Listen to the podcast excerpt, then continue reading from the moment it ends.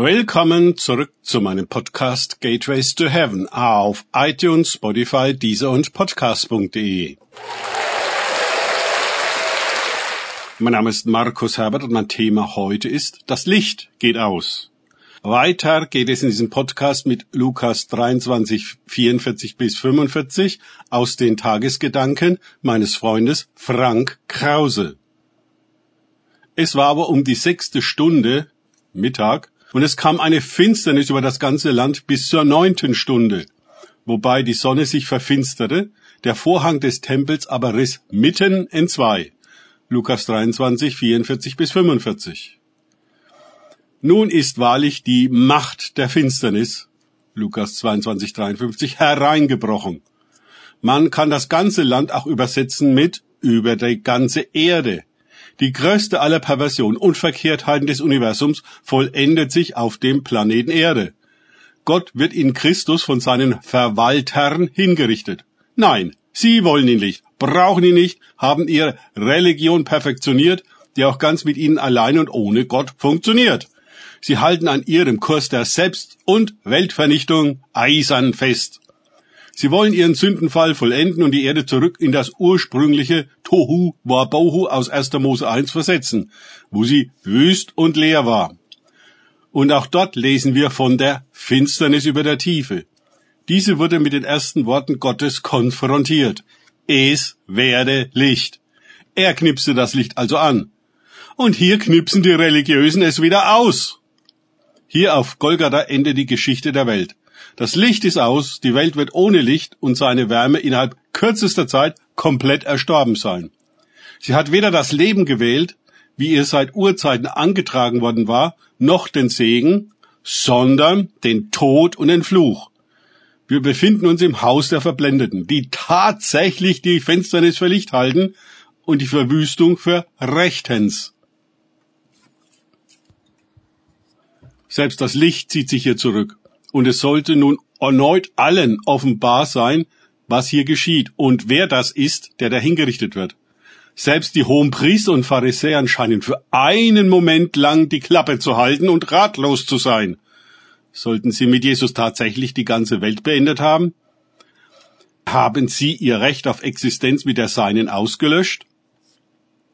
Das Phänomen des sich zerreißenden Vorhangs im Tempel war ein weiterer Schocker für sie, denn dieser Vorhang war vollkommen unzerreißbar. So dick war er. Ganze Pferdegespanne wären dazu nötig gewesen, so dick und schwer war er, um bloß das Allerheiligste umgänglich zu halten. Jetzt ist es zugänglich, aber weder irgendeine Heiligkeit noch Gegenwart Gottes ist dort zu finden. Nur Finsternis. Gott ist weg. Das Haus der Religion ist endgültig beendet und wird bald auch physisch abgerissen werden.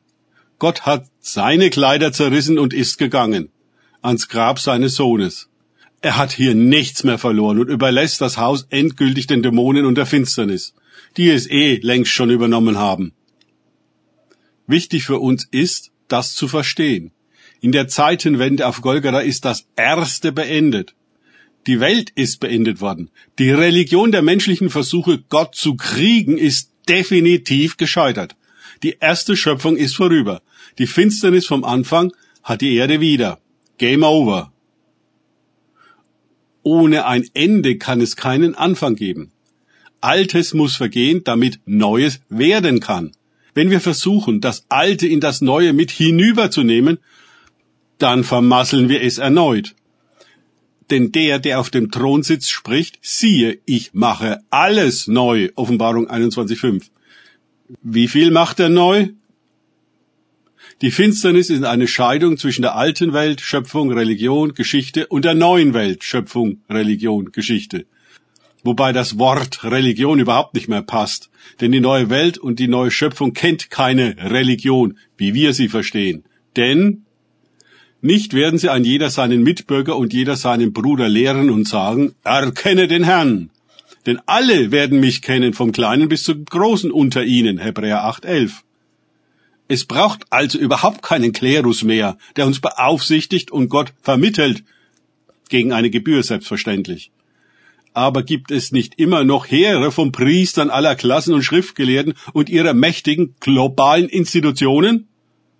Die gibt es, aber sie sind ein Relikt aus der alten Welt.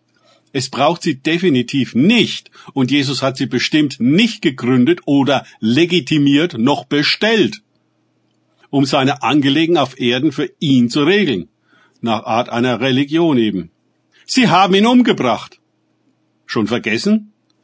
Jesus wird ihnen immer im Weg stehen, ihre Ordnungen und Regeln sprengen und am Ende immer härter von ihnen gerichtet werden, bis wir wieder auf Golgatha und in der äußersten Finsternis angelangt sind. Wofür das?